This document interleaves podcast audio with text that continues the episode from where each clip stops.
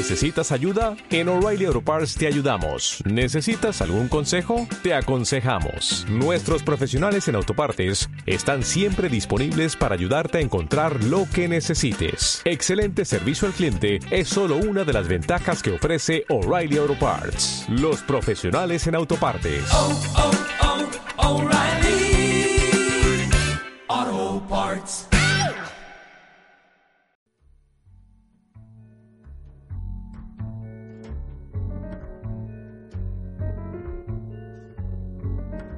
Y otra semana más volvemos aquí a hablar de cómics con Yakuza Web. Bueno, eh, tenemos la increíble suerte de que vengan a colaborar con nosotros y hablar aquí en la radio sobre los cómics, ese, ese maravilloso arte. Bueno, la- la- vamos a llamarlo mejor las novelas gráficas, porque son lo que son, así en términos todos, todos. Son novelas gráficas y son espectaculares, sobre todo las que están saliendo ahora mismo, que mm, no es por nada. Las antiguas, bueno, no tienen nada que envidiar a las antiguas, porque hay algunas que tienen, bueno, cu- cuenta tú, cuenta tú, porque eh, yo estoy alucinando con las, bueno, con los dos temas de los que vamos a hablar hoy. Claro, bueno, este, sabe que la- hace dos semanas cuando hablamos estábamos celebrando el Día del Friki, también estuvimos hablando un poco de la serie de televisión de, de cómics, que había muchos anuncios, pero ese mismo día, ese miércoles, sucedieron bastantes cosas importantes en el mundo de los cómics impresos. En particular, se lanzó eh, el evento DC Comics Rebirth, el DC Rebirth, donde se relanzó todo el universo de DC Comics, dando fin a la era de los nuevos 52, que bastante revuelo causó en 2011. Pero también ese mismo día salió Capitán América Steve Rogers número uno, donde se reveló que el personaje siempre, que Steve Rogers siempre había sido agente de, de Hydra, aparentemente. Cosas que, bueno, re- traje- trajeron de nuevo mucha atención por parte de los medios hacia el mundo de los cómics, porque, como hablamos la otra vez, ahora los cómics son cultura Sí. para todo el mundo, independientemente de si los lee o no. No, no, completamente. Y yo además eh, tengo que admitir que lo de lo de DC lo había oído, pero es que lo de Marvel lo había discutido con una persona que, que me dijo eso, que habían sacado esto. Y yo de hecho pensaba que era una cosa más antigua, pe- pero estoy alucinando que pasará el- prácticamente la misma semana que hicimos eh, la primera... Exacto, el, mismo, el mismo día. Es que de hecho fue increíble porque ambas, obviamente ya Marvel había lanzado su, su nuevo gran universo hace unos meses atrás, pero se, ven- se viene la, la, la Guerra Civil 2. Ya empezó, de hecho, la Guerra Civil 2, con- ya tuvo incluso sus primeras víctimas, eh, ya vamos a hablar un poco de eso. Pero DC Comics era la que se venía preparando como más fuerte para, para su relanzamiento. Otra vez todos los títulos vuelven al número uno, todo vuelve a empezar de cero, porque DC Comics los últimos años ha estado como de, dando tumbos, buscando una dirección creativa que alcanzar. Y este el evento venía para el 25 de mayo justamente, por lo que Marvel, bueno, lanzó su bomba el mismo día para no dejar a su competencia ganarle. No, por supuesto, por supuesto. Vamos ahora primero a DC, que fue como la gran sorpresa que pocos, no- bueno, bueno, ha sido lo, lo más destacable, el cambio más grande con su DC Rebirth. Eh, ¿Qué nos puedes contar de, de esto? ¿Qué cambios hay? eh, ¿Novedades?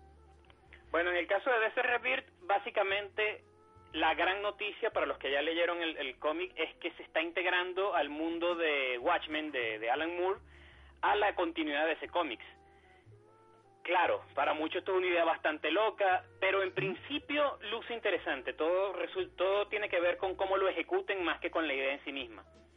Pero yo quiero hablarle más un poco es de eso, de, de todos estos reinicios, reinterpretaciones, reboots y eventos que, que sacan las empresas de cómics que a la gente la dejan pues un poco confundida porque años leyendo cómics y de repente te lanzan este tipo de cosas y algunos, los que no tienen ese seguimiento constante de la revista, porque son muchas y es imposible leerlas todas, pues les sorprenderá un poco lo, lo que ha pasado. Pero para DC Comics, eso de que ahora tengamos tres Jokers, de que Wally West, que estuvo fuera de servicio desde 2011 cuando desapareció con los nuevos 52 hasta ahora, regrese, les parecerá un poco como que, oye, otra vez no están haciendo esto, pero es algo que tienen haciendo toda la vida.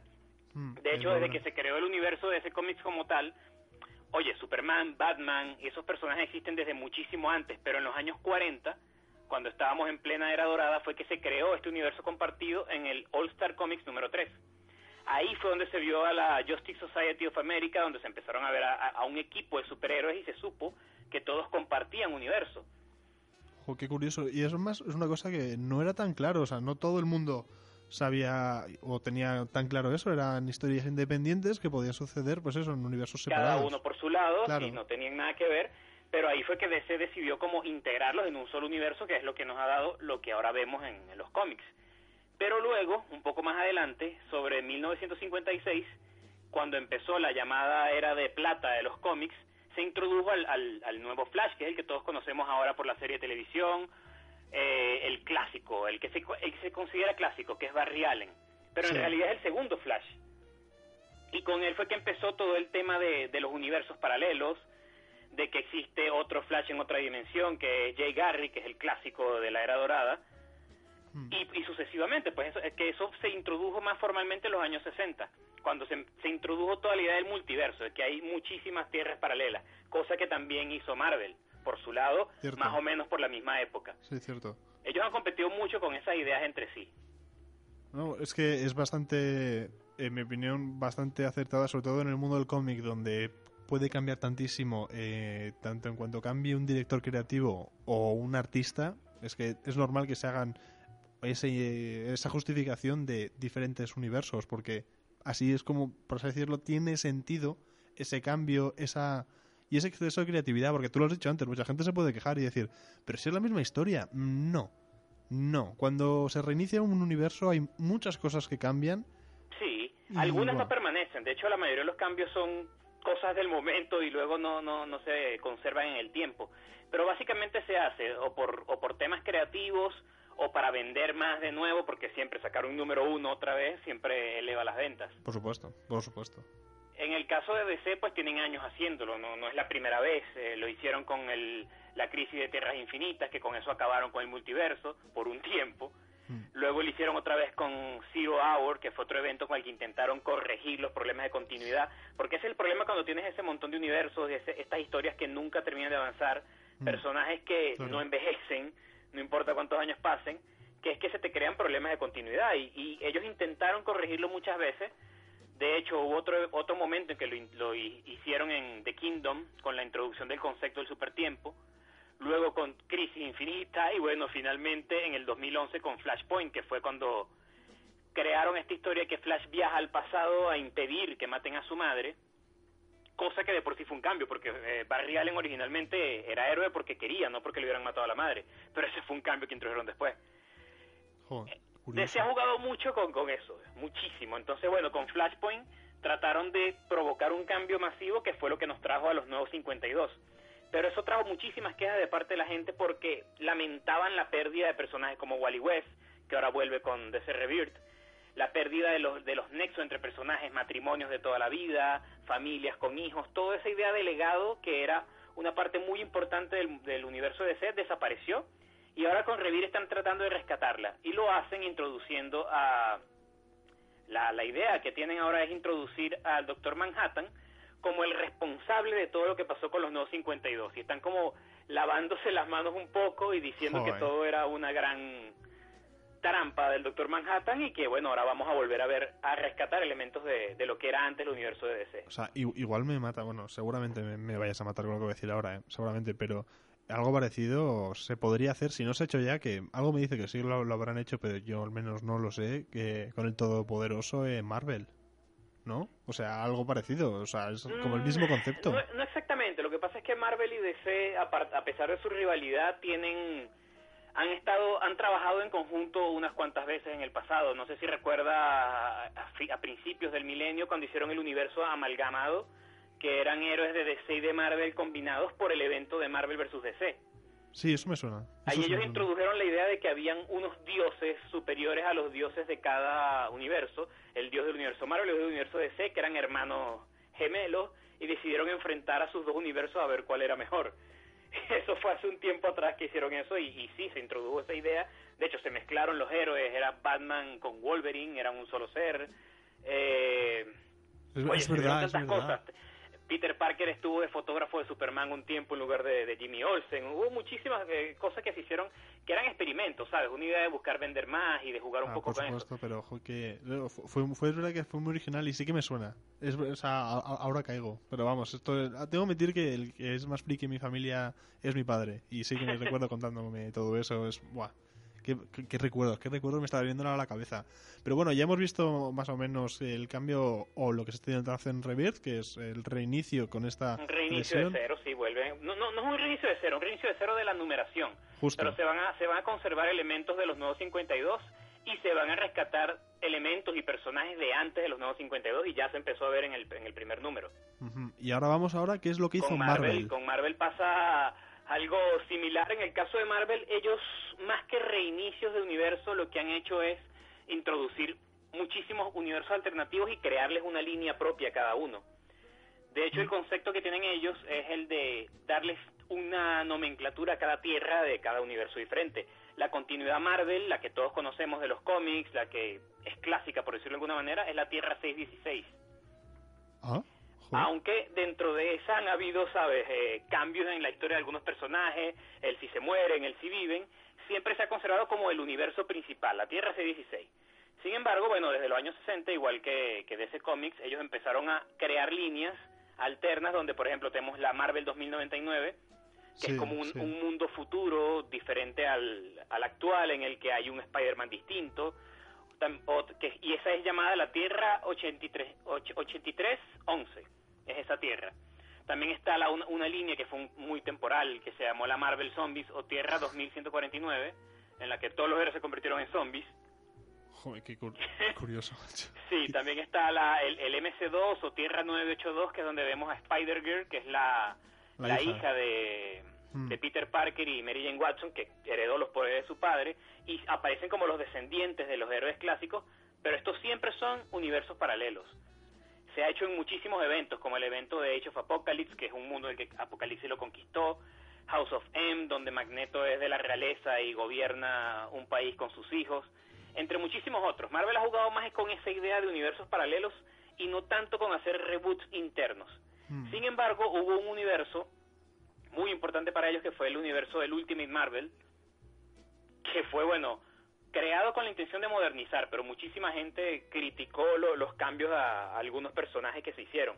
Sí. En ese vimos a un Peter Parker más joven que después muere y le cede su manto a, a este a, al Spider-Man, se me fue el nombre, vale, Miles Morales. Miles Morales, sí. Miles Morales, sí, que sí. se hizo muy popular ese personaje como un Spider-Man más moderno, una alternativa al clásico Peter Parker y su mala suerte. Bueno, de, de hecho es el que van a usar Fox, ¿no?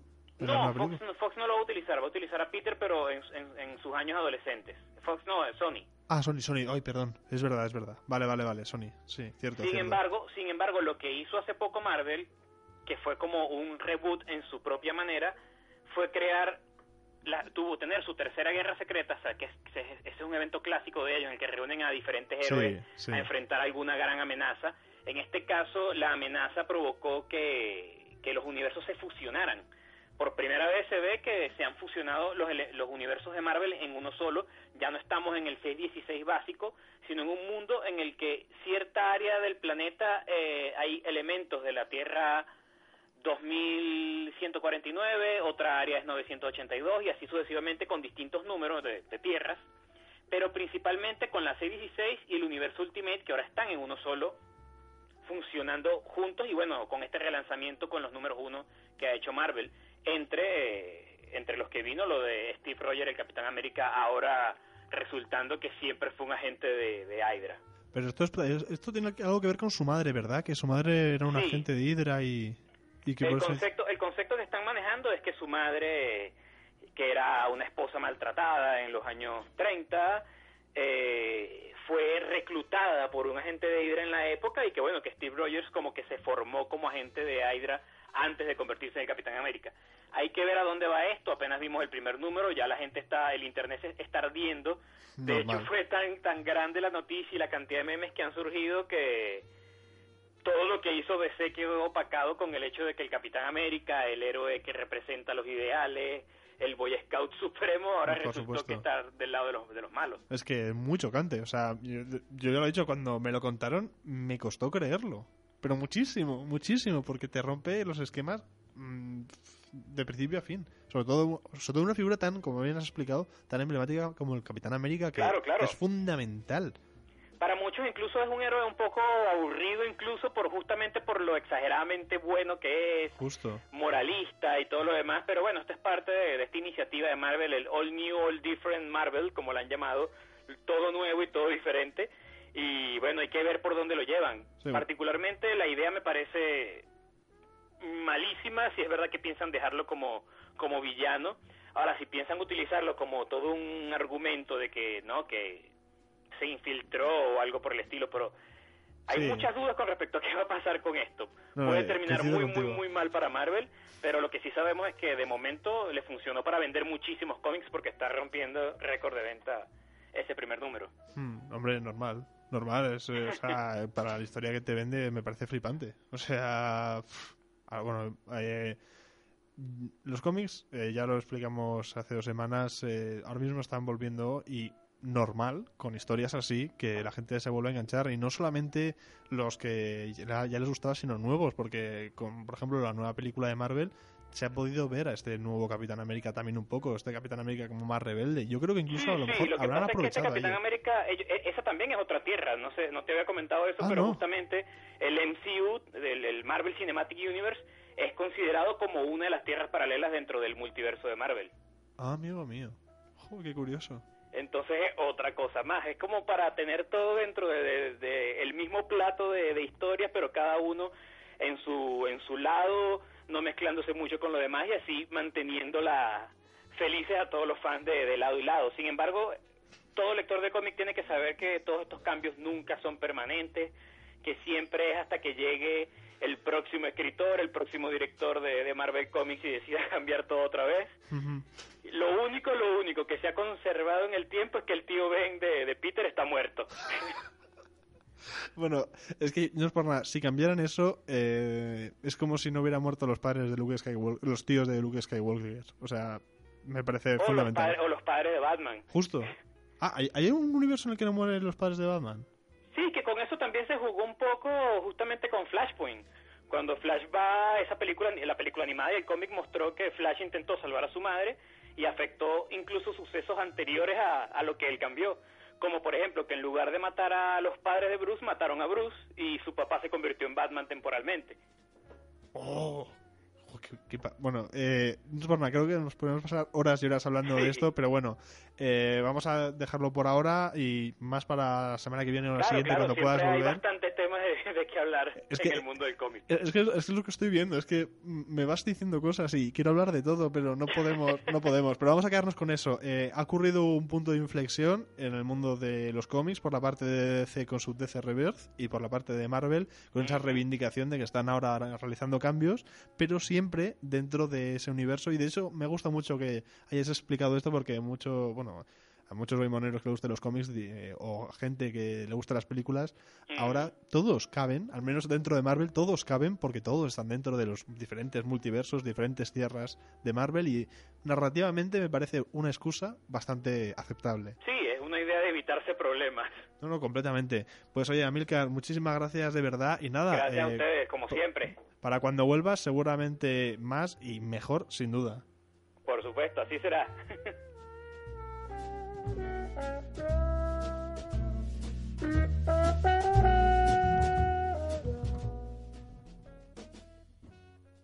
¿No se merece tu familia lo mejor? Entonces, ¿por qué no los mejores huevos? Ahora, Egglands Best están disponibles en deliciosas opciones. Huevos clásicos, de gallina libre de jaula y orgánicos de Egglands, que ofrecen un sabor más delicioso y fresco de granja que le encantará a tu familia. En comparación con los huevos ordinarios, Egglands Best contiene la mejor nutrición como 6 veces más vitamina D, 10 veces más vitamina E y el doble de omega 3 y B12. Solo Egglands Best. Mejor sabor, mejor nutrición, mejores huevos. Visita egglandsbest.com para más información.